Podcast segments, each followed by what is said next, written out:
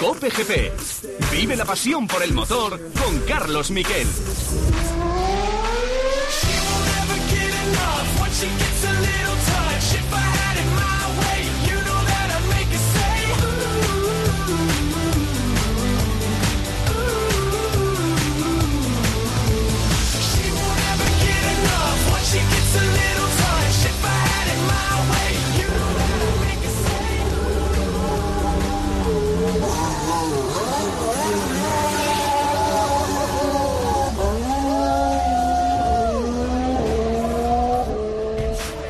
¿Qué tal? Buenas tardes. Este era el sonido de la derrapada con la que Fernando Alonso dio su vuelta al trazado de Le Mans.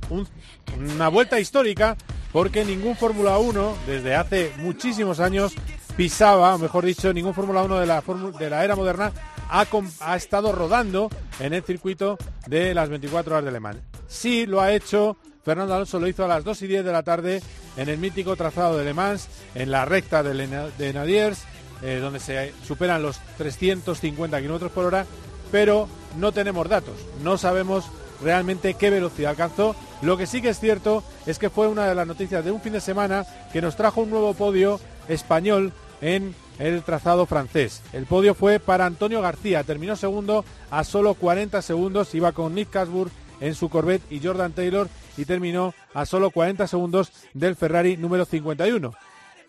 Son cosas de la vida, pero era una prueba que la salida la dio Ferrari, la dio el presidente de Ferrari, eh, John Elkan, y de repente los Ferrari, que tienen un coche muy antiguo, fueron los que ganaron la carrera. Pero eh, vamos a desgranar todo eso, lo que ha pasado en vamos a hablar con Antonio García, pero primero de todo vienen nuestros titulares.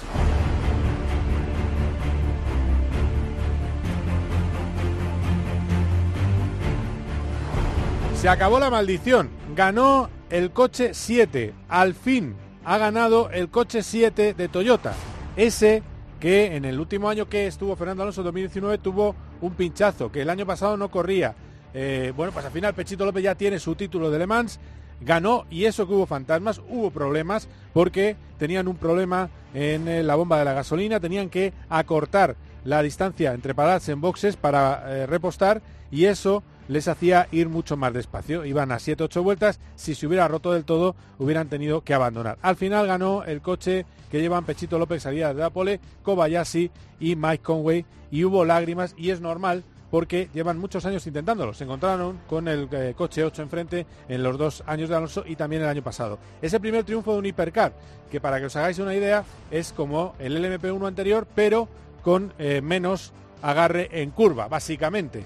Eh, tiene un motor híbrido y en el futuro van a entrar más marcas porque se van a juntar dos reglamentos. El, reglamento LMDH, es decir, el, reglamento americano con el reglamento europeo y la diferencia será que uno hace en los motores su propio sistema de hibridación, que serán los hipercar, y otros no. Y va a haber varios fabricantes y la verdad es que promete mucho el futuro, porque esta vez no ha habido rival, tampoco. Alpine logró el podio, en la ocupó la el tercer lugar eh, y al final hemos tenido ese segundo puesto, como os decía, en GT Pro de eh, nuestro eh, Antonio García. Quinto acabó Miguel Molina con muchísimos problemas, una rotura de suspensión, un reventón y el triste abandono que hemos tenido que sufrir o hemos tenido que lamentar que ha sido el abandono de Roberto Meri. Meri hizo una gran primera vuelta, unas primeras vueltas extraordinarias en mojado, recuperó 13 posiciones, después tuvo un buen ritmo, a pesar de perder vuelta y media, llegó a estar en el 18, pero su compañero de equipo, eh, al final, bueno, pues uno de sus compañeros de equipo falló,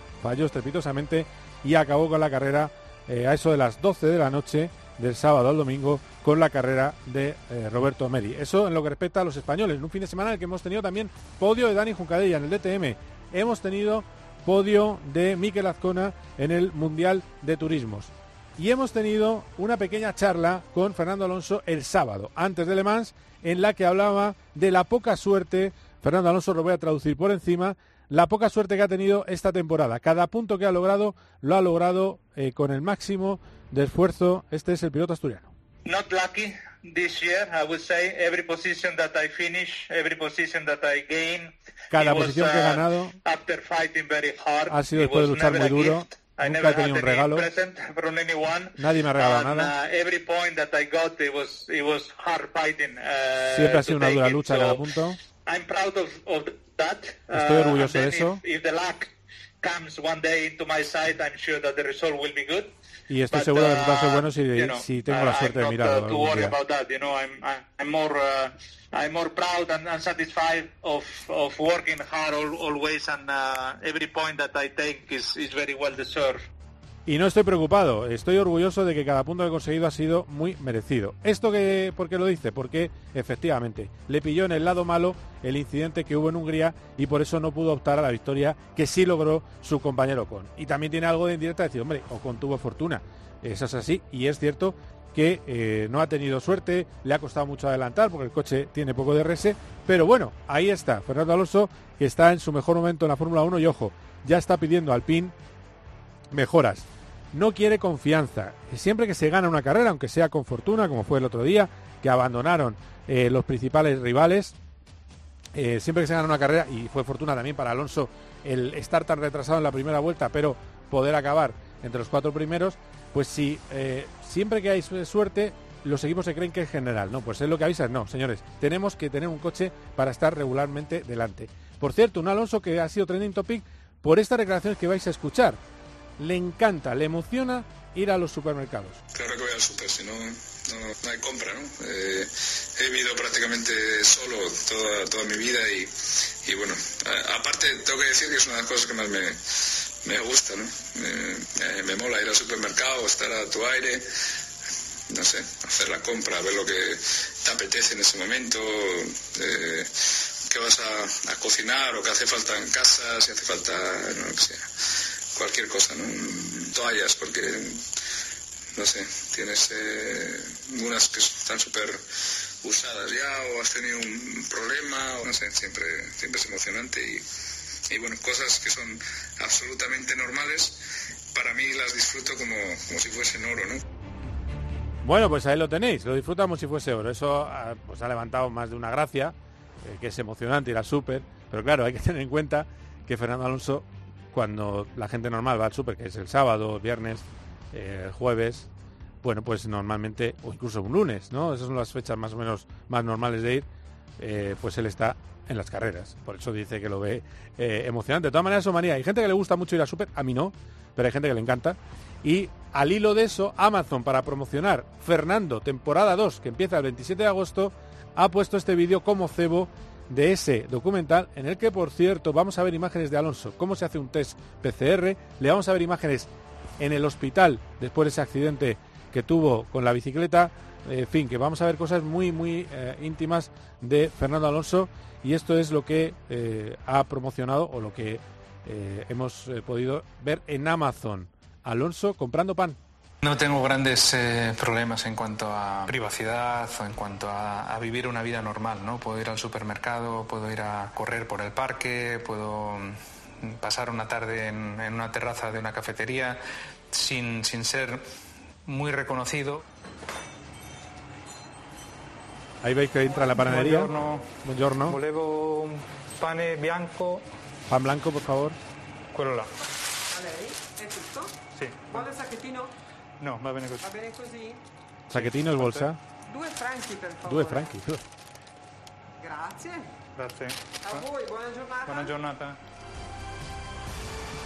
Bueno, dos francos, eh, que me corrija, eh, que me corrijan, pero dos francos es una pasta, eh, es más que en España, eh, dos francos suizos. Ahora lo miro, ahora lo miro, pero creo que es un pastón. si no que me lo mire ahora mi técnico Javier Rodríguez. El caso es que esto es lo que vamos a ver en Amazon también vamos a hablar de la Indy. Alex Palou le han arrollado, Rinus Bekai en un oval ha perdido el liderato porque ganó la carrera Pato War. Ahora Pato War le saca eh, unos puntitos, 11 puntos. Eh, pero bueno, quedan todavía tres carreras. Vamos a ver qué pasa con él. Hablaremos de eso con Carlos Barzal. Pero enseguida ya nos vamos con un hombre que se ha quedado con la miel en los labios, pero que ha vuelto a demostrar su súper talento, que es Antonio García. Enseguida aquí en COPE Cope GP.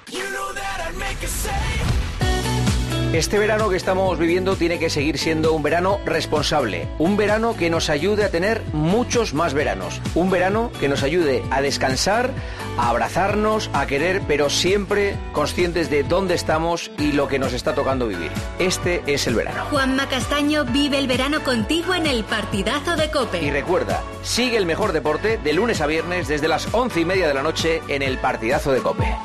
¿Te lo vas a perder?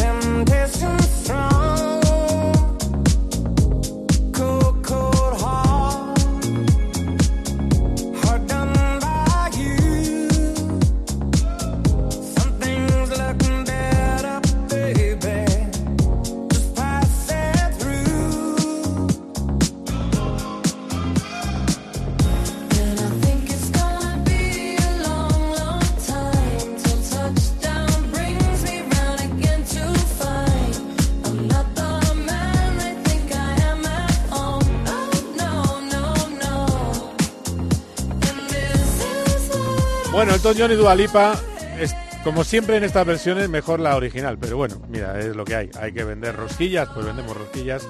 Y esta vez lo hacemos en modo, eh, en fin, en modo autotune. Em, tenemos, yo no sé si le gustará. Antonio García, ¿qué tal? Buenas tardes. Hola, buenas tardes. ¿Te gusta este estilo o no? Eh, no es muy mi estilo, pero bueno, Ah, sí, vale. según la ocasión, pues se puede escuchar. Sí, esto es un poco para estar con pantalones blancos, Ibiza, un cóctel, ¿no? Puede ser, puede ser. Es un Tampoco lo he probado. ¿Tu estilo que es más rock o qué? eh, sí, soy más rockero o sí, es más lo que más me gusta. Sí, sí. Bueno, es que ¿sabes lo que pasa? Que yo soy, yo le dejo libertad a mis técnicos de poner ellos la música. Y entonces, eh, bueno, pues eh, También se descubre muy buena música, y desde se descubre buena música de esa manera. Bueno, pues eh, muchas felicidades por una vez más dar una lección de entrega y de apretar y apretar y apretar, aunque no haya podido ser la victoria. Eh, sí, gracias y, y bueno, sí se queda, te quedas un poco ahí como un poco con la miel en los labios que, que siempre, pues eso, ¿no? Escuece un poquito, hablando un poco desde, pues, desde el egoísmo, ¿no? Que, Mm. que al final no deja de ser un, un segundo en Le Mans que, que, que corriendo contra la gente que corríamos, pues, pues desde luego que, que estaba muy bien, pero bueno, que es eso, ¿no? Que estar tan cerca, estar luchando toda la carrera, sobre todo al acabar, ¿no? Este coche y nosotros, pues, o estuvimos delante de ellos como mucho medio minuto o, o un minuto y ellos al revés otro minuto por delante de nosotros. Cuando te has movido 24 horas en esas franjas de, de tiempo, pues, pues sí, un poco, un poco eso, ¿no? Haber perdido las 24 horas no es como cuando las perdí por tres centésimas, que esas siguen doliendo, Sí, pero pero pero bueno, esto no es Daytona, no no es que vaya habiendo neutralizaciones que, que al final pues lle- llevan a eso, ¿no? A que esté la gente mucho más neutralizada y haya muchas carreras dentro de una. claro, es que realmente la diferencia, lo hablábamos en privado, la diferencia eh, no ha sido tanto de prestación como de eh, que las neutralizadas le han ido beneficiando al Ferrari que ha estado en el sitio justo en el momento oportuno, ¿no? Es decir, que, que te, le pilla un poquito por delante y cada neutralizada te metía en segundos, ¿no? Sí, o sea, al final es un poco con las cartas que tienes que jugar también, ¿no? Eh, Le Mans ya lo descubrimos desde esta desde estas nuevas zonas, ¿no? Que, que neutralizan, que tienes que ir a 80 por hora, pues tú no lo sabes cuándo las van a neutralizar. Y es un, es un circuito que tiene 14 kilómetros, pues al final cada, cada zona es kilómetro y pico. Entonces tú vas circulando y de repente pues hay un accidente, hay un coche parado, hay yo qué sé, lo que sea, y de repente dicen pues la zona 3 se neutraliza en 30 segundos. Pues si te pillan, si te pillan ella, pues te, te hunde, ¿no? Pues pasas de... Mans es muy rápido, ¿no? Hacemos medias de 220, yo creo Sí. Pues eso, si te pilla en medio de una, pues tienes que frenar, ponerte a 80 y circular por esa zona, circular por esa zona, circular por esa zona a 80 por hora. Claro. Entonces, pues eso, si el líder, que al final, pues el beneficio que tiene el líder es eso, ¿no? Eh, por eso adelante ya ha pasado, pues pues esos 40 segundos que te podía, o esos 10 segundos que nos podían meter a tres horas del final o dos, pues se convirtieron en 50. Entonces, eh, es, es difícil y, y cuesta mucho pues estar, como dices, no en el sitio oportuno. Al final yo creo que eso hay que intentar cambiarlo porque es verdad que en un trazado tan largo esto de parcelar por zonas y no neutralizar toda la pista mm, es complicado. Eh, Sí, bueno. todo tiene todo tiene su eso, ¿no? O sea, también hay zonas en hay se neutraliza, también se neutralizó tres o cuatro veces, pero igualmente cuando neutralizas a las 4 de la mañana una pista entera, todo el mundo a 80 por hora y, y necesitas mucho tiempo para reparar algo, ¿no? Sí. Pues tampoco puedes tener, es como, como un poco como en la Fórmula 1, que, que, que la gente, los pilotos de Fórmula 1 se quejan por ir detrás del safety ¿no? A velocidad de safety. Pues si vas a 80 por hora, es que pierdes temperatura, pierdes todo, las resalidas serían también bastante peligrosas. Entonces, es eso, hay que buscar un compromiso y, y esto no está mal, la verdad, pero que, pero bueno, simplemente hay que jugar también con esa estra- estrategia y saber cómo salir beneficiado de ello, que también hay mucho estudio ahí detrás por parte de los ingenieros.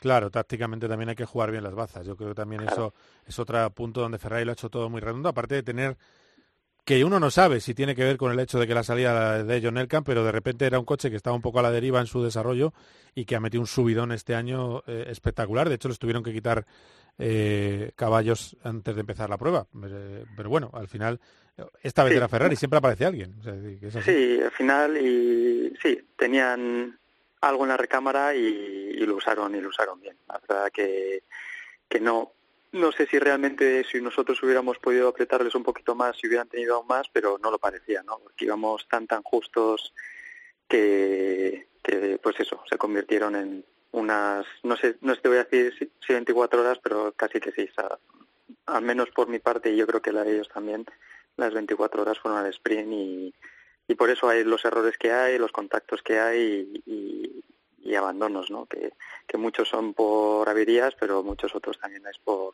por los ritmos a los que vamos. Oye, que Yuyu nos dio, a mí me dio personalmente, pero supongo que a todos los aficionados que lo vieron también, cuando estabais luchando Miguel Molina y tú. Digo, ¿a qué hora se atizan? Pero estuvo, pero estuvo muy limpio todo, estuvo... Sí, es que es- ahí sabes precisamente, yo tenía mis dudas antes de salir porque no sabía cómo iban a ser las condiciones. Sabes que sales pues detrás de los otros prototipos que, que al final no dejan de ser 30 coches levantando una estela. Y, y aparte pues yo salí al fondo de mi parrilla, digamos, ¿no? Yo estaba octavo. Sí. pero pero bueno al final pues todo bien. Me conseguí poner primero en la segunda vuelta ya. Y luego pues Miguel me volvió a pasar a mí. Pero vamos que que cuando sabes contra quién luchas pues quita bastante o da bastante tranquilidad en ese sentido sabía que era Miguel luchamos como nos volvimos a ver por la noche también alguna otra vez y tal en pista y pero bueno que ahí hay respeto aunque no nos demos ni, ni un centímetro A ver, te iba a preguntar por esa primera vuelta. eh, yo lo he visto en YouTube, la verdad es que es un espectáculo. Eh, no sé, llegaste a pasar eh, miedo en ese momento porque la visibilidad debía ser nula. Yo creo que ibas un poco al tiento, ¿no? A ver, a meterte en los huecos que podía para, para eh, pasar esos siete coches.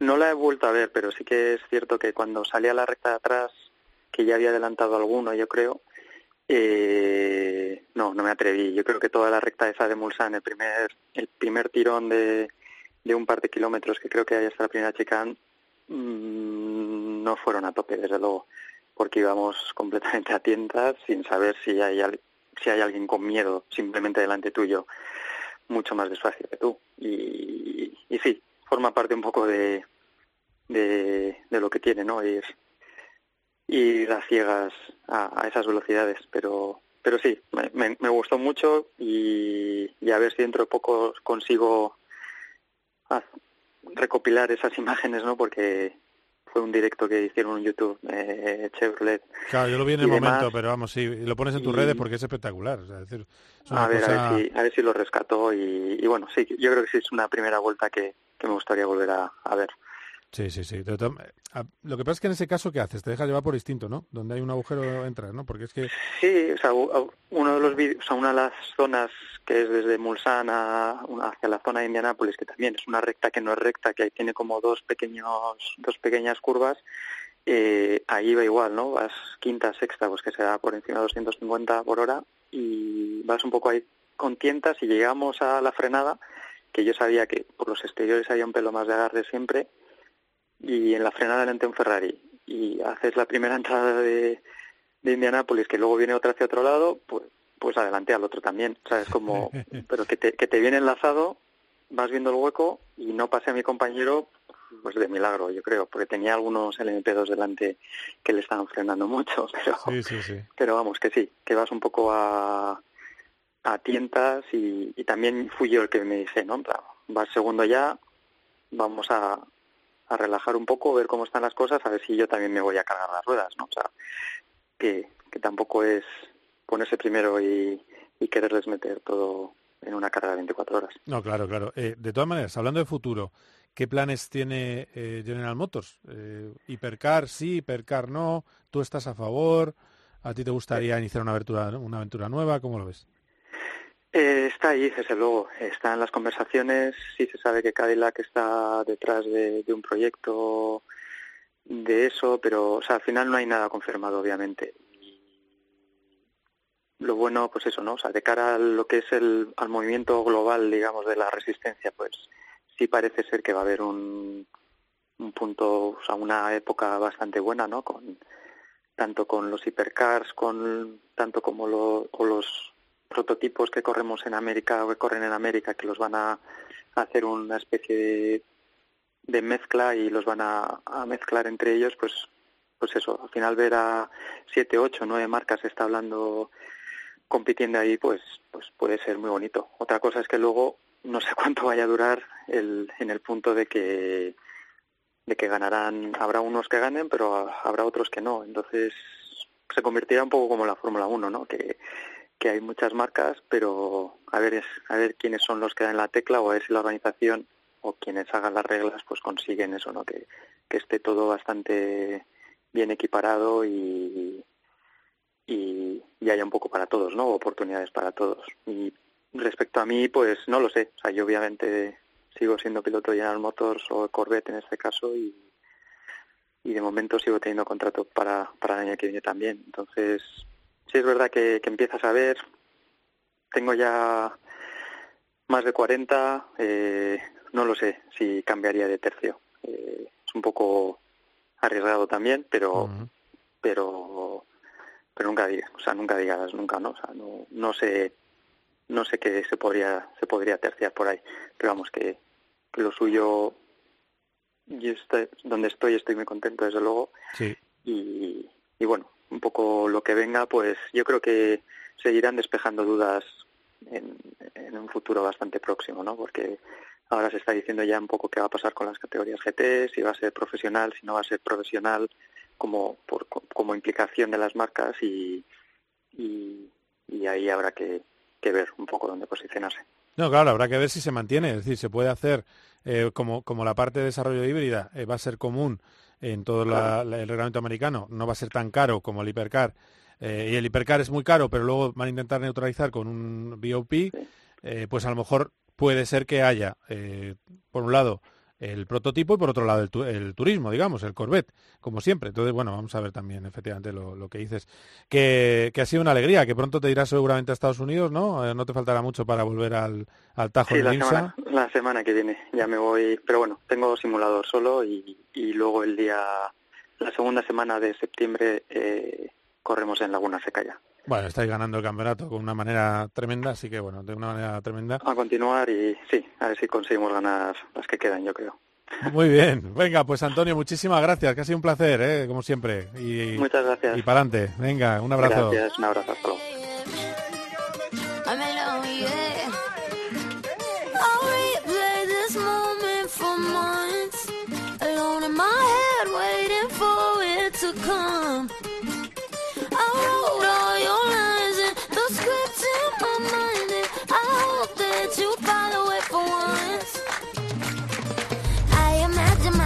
You follow it for once. I imagine myself inside. Our room was platinum and gold and catch your eye, be mesmerized. In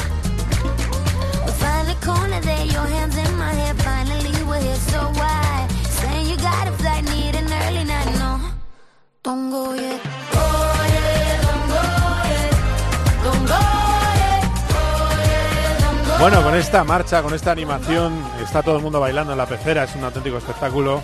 Pues hablamos de las otras cosas que ha pasado este fin de semana, porque enseguida vamos a abrir la página de lo que viene. Que lo que viene es muy gordo, que lo que viene es el regreso a Fórmula 1 de Spa Francorchamps. También Silverstone, con las eh, motos, con MotoGP.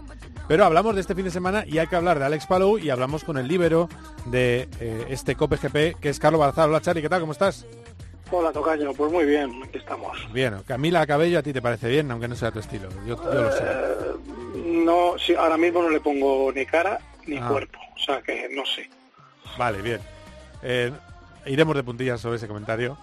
No, bueno, eh, es que, bueno, no, no, no sé. Y bueno, cara, no le pones cara, no le pones cara. ya. le pone, no, no, ni cuerpo tampoco. Tampoco, porque que si no no. le pones cara, claro. Exacto. Claro. Bueno, eh, Alex Palou. eh, esto tiene unas reminiscencias, y perdón por el ejemplo, Alonso 2012, que no me gustan nada.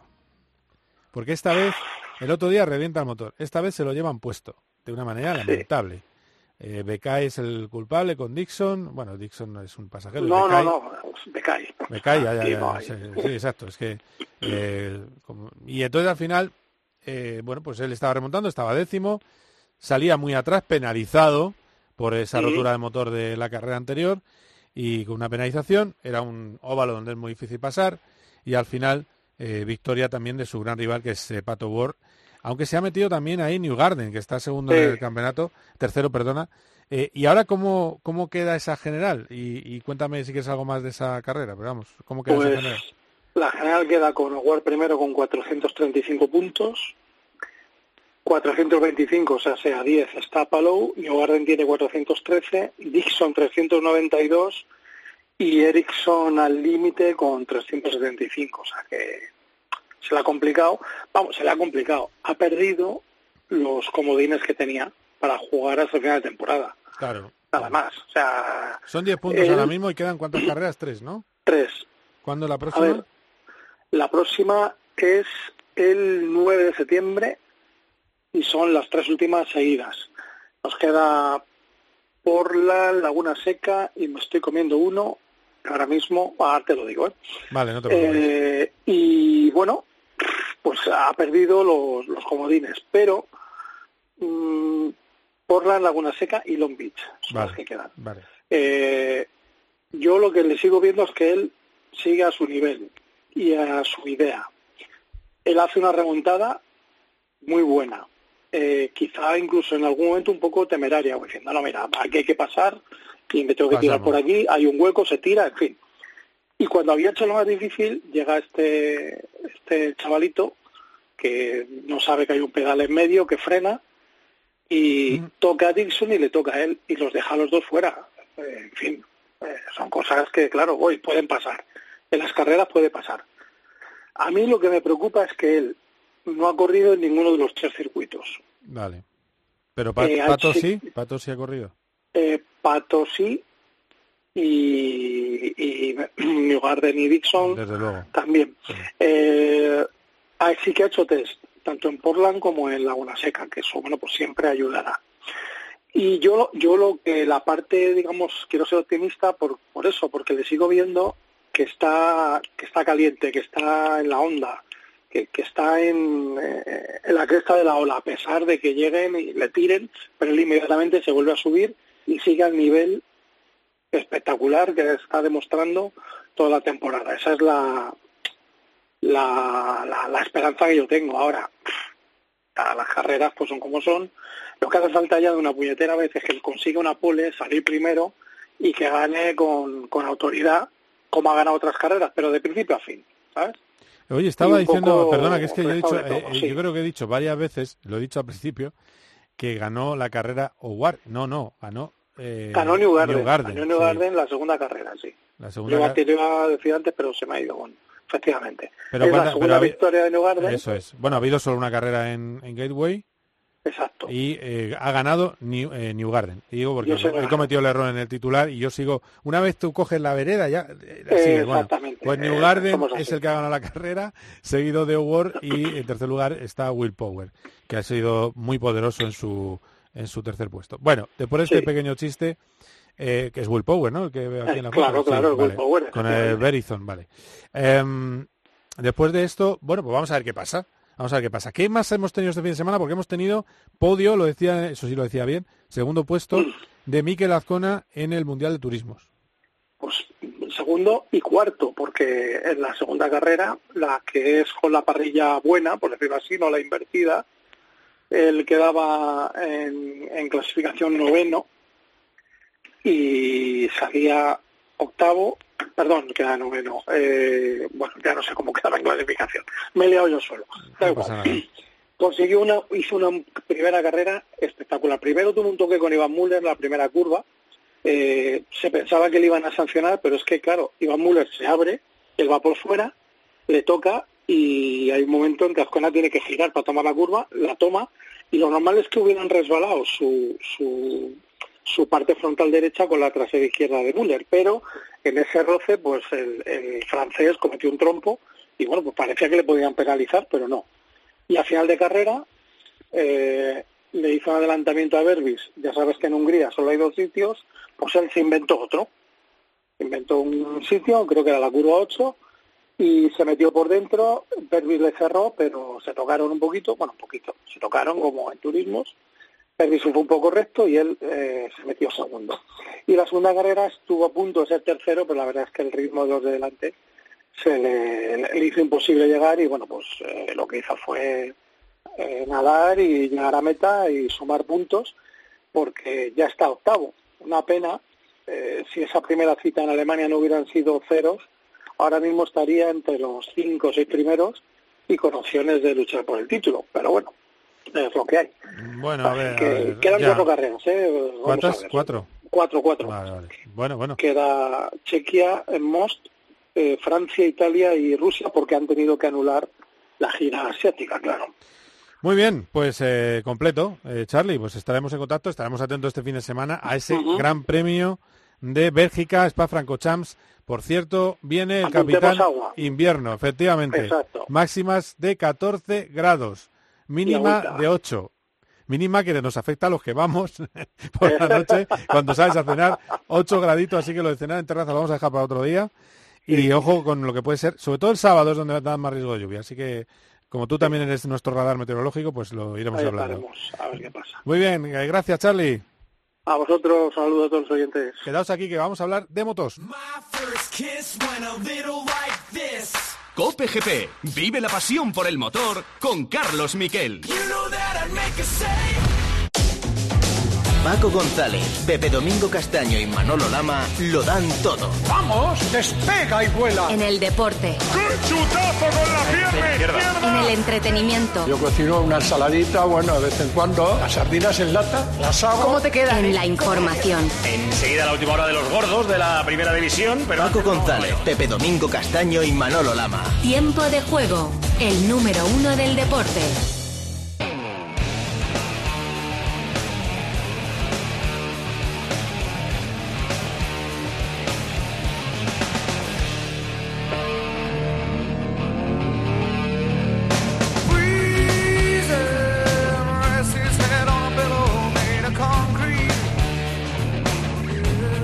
Vocalista de Pérez Jam, Borja González, ¿qué tal? Buenas tardes.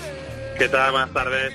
Eh, a ti te ponemos tu, tu grupo, porque si no, Me gusta, me no gusta, entras. me gusta mucho a mí también me gusta Pérez Jam, eh, tengo que decirte. Eso está bien. Eh, pero ya te digo, yo como dejo libertad aquí creativa, pues eh, a veces entra, hay un punto moña, un punto dance, hay de todo. Y ahora un poco de Pearl Jam. Eh, bueno, vamos a ver. Pearl Jam, yo creo que este tipo de música con garra, eh, yo creo que revela muy bien lo que está pasando con Yamaha y con Maverick Viñales. Ruptura total, esa fue la noticia de la semana pasada. Eh, era esperado. Eh, ¿Y ahora qué? ¿Qué pasa con Maverick Viñales? Que ya sé que va a Kraslow, a Silverstone este próximo fin de semana, pero nosotros tiramos para casa. ¿Qué pasa con Viñales?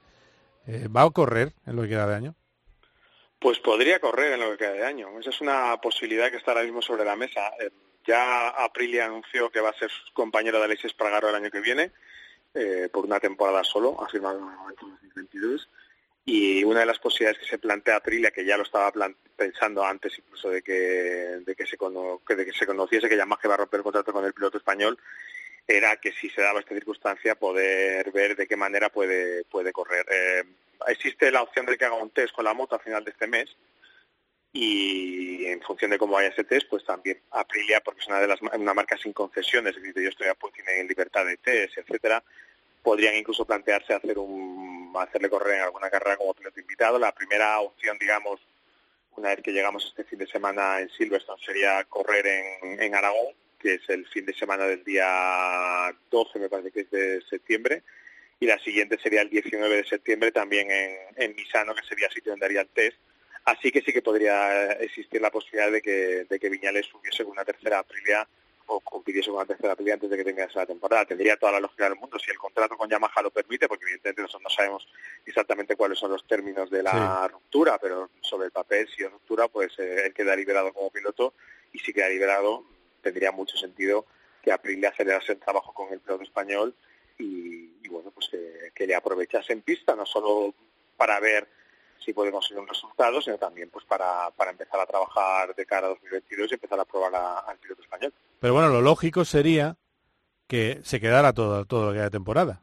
Sí, empiezan a Aragón, Sí, pero, pero sería ya lo normal, que ¿no? ahí hay una lógica, lo que pasa es que la lógica también es un poco cruel porque el sitio ahora mismo en ese equipo es de Lorenzo Salvador y es verdad que Salvador está siendo el piloto quizás el más flojo de toda la parrilla, pero estéticamente no quedaría demasiado bonito. Y es verdad que Aprilia, por lo que te digo de las concesiones, podría tener la posibilidad de, de plantear varios, eh, varias carreras para Viñales. No, creo que el límite para los equipos o las fábricas con concesiones eran seis mm, wildcards, seis eh, carreras con un piloto invitado. Eh, Aprilia no ha usado ninguna este año, quedan siete carreras para terminar la temporada y Ah, ahora bueno. además con los cambios en el calendario pues existiría la opción, lo que te digo, Aragón que ya estaba y Misano que también estaba en el calendario, pero una vez que se cayó la carrera de Malasia y le sustituyó eh, una segunda prueba en Misano, pues eh, habría muchas opciones en Europa que siempre es más fácil para un wildcard, porque luego el Mundial va a Portugal y termina en Valencia. Si solo la carrera de Estados Unidos del 3 de octubre, digamos, sería un poco un impedimento logístico y permitiría a la casa italiana de darse con todos los, porque los wildcards hay que pedirlo con tiempo de antelación y tiene que tener unos criterios, pero si cumple con todo, pues no creo que hubiese un impedimento para que Maverick pudiese correr varias carreras y se probase de aquí a final de año y Aprilia pues no tuviese que hacer la maniobra de bajar al piloto actual. Además, Salvador ya acaba de lesionarse, va a salir de... Todavía no lo han confirmado, pero teóricamente volvía en Silverstone y ahí podría, digamos, volver una lesión y no quedaría muy muy bonito que, Ya, bien. que le, que le Sí, sería mejor como, como wildcard, pero eso hay que poner pasta, claro. y, como, a- y, a- y Aprilia también, por ejemplo, en este caso, y pensando en el futuro, es- están interesados en mantener a Salvador y en su, su estructura en el equipo de test, porque me consta que es el piloto, es un piloto que ha hecho muy buen trabajo y que tiene muy buena, es un tío que da muy buena información, que controla bien la moto y toda la experiencia que está acumulando esta temporada, a ellos les va a servir para tener un piloto más formado y con más experiencia para ir mejorando la moto. Bueno, a ver qué pasa con eso. Eh, llega Silverstone, es una pista eh, que debería ir mejor para Yamaha que la, anterior, que está Cuartararo muy fuerte, la verdad. Eh, y vamos a ver qué pasa con Maverick. En el tema Maverick mm, se ha escrito mucho. Al final, yo fíjate que en la antena he sido contundente, porque no me parece bien que un piloto haga esas cosas encima de cualquier eh, montura en la que se suba, coches o motos pero me parece a mí que ese equipo no quería seguir tampoco con Maverick. Es decir, que no, no, no creo que haya que librar a Yamaha de toda la culpa, me parece a mí. No, no, no, es evidente que la relación venía muy viciada mucho antes de lo que pasó en, en, la, en la carrera de Estiria, la previa a aquella suspensión en Austria. De hecho, ya lo habíamos visto con lo que había pasado a lo largo de la temporada. En- Maverick no seguía ya con su jefe de mecánicos, con Esteban García, le pusieron a Silvano Albusera. Es una historia en la que- de la que se ha escrito mucho y en la que bueno pues se ha responsabilizado al piloto, porque al final el piloto es verdad que tiene responsabilidad en esos cambios, pero yo creo que en esos momentos Maverick no se sentía con fuerza para, para poder imponer que siguiese Esteban y el, en en Aprilia, ya- en Aprilia, en Yamaha desde el principio de año ya tenían interés en, en relevarle como técnico por, por un control mayor del, del box, porque bueno, en el fondo Esteban García vino de la mano de, fue una petición expresa de, de Viñales y ya la relación venía muy viciada, de hecho ya aquella, aquella comunicado que hubo después de, de la carrera de Holanda de Países Bajos, perdóname si me van a matar, en, Depende, si se llama, si se llama Dutch GP es Holanda. Ya, lo que pasa que yo diría que el circuito de Asen no está en Holanda. Bueno, empezamos, vamos a ver. Pero el Gran Premio se llama Dutch GP, el Bueno, Gran Premio de Holanda. para Bueno, no, para no, para no liarnos. No, es que ahora se llama TT Asen, se llama ahora mismo. ATT Asen, vale, vale. Pues muy bien. Vale, vale. No, no, pero después de esa carrera, recuerda que, que hubo ese comunicado de Yamaha en el que las dos partes, él Sí. y ellos y Viñales, anunciaban que no iban a hacer efectivo el segundo año de contrato que les queda todavía firmado para 2022. Sí, ahí empezó, sí. Está es imposible. Y es verdad que el gesto de la acción de Viñales eh, fue muy fea, fue muy feo. Muy feo. Pero no sé si hasta el punto de...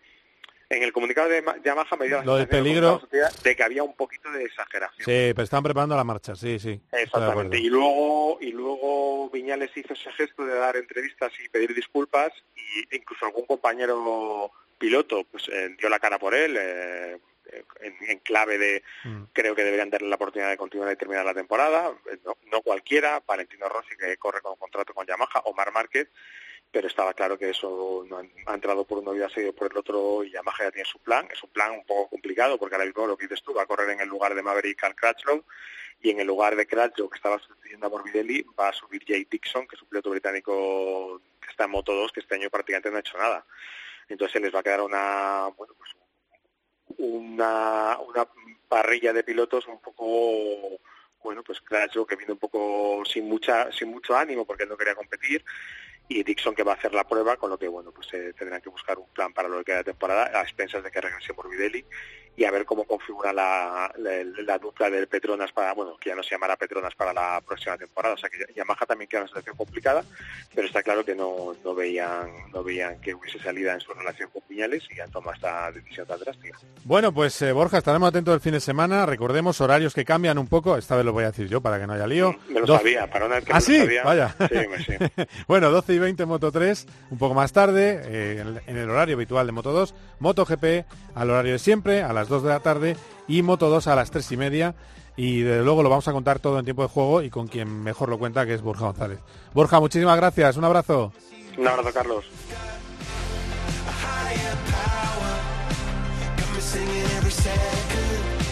Bueno, pues vamos terminando. Eh, deciros que el doctor Valentino Rossi va a ser papá y lo ha festejado con una foto en Instagram con su novia muy divertida en la que está vestido de doctor eh, y con un estetoscopio, eh, poniendo el estetoscopio en la tripa de su mujer. Eh, deciros también que este fin de semana vuelve a Fórmula 1, os lo comentaba antes. Ojo, que llega a este regreso después de vacaciones, muy moreno, después de estar en Mallorca, Carlos Sainz, delante de su compañero Leclerc. Viene de su segundo podio, 83-80 en el campeonato. Que Alonso viene con el, ma- el mayor prestigio desde su vuelta, después de ese cuarto puesto y sobre todo de esa defensa de 10 vueltas a Luis Hamilton. Y afrontaremos un triplete este fin de semana, al siguiente Asen y al siguiente Monza. Y lo viviremos allí con todos, desde allí con todos vosotros y desde este domingo 3 de la tarde en tiempo de juego. Ha sido un placer. Adiós.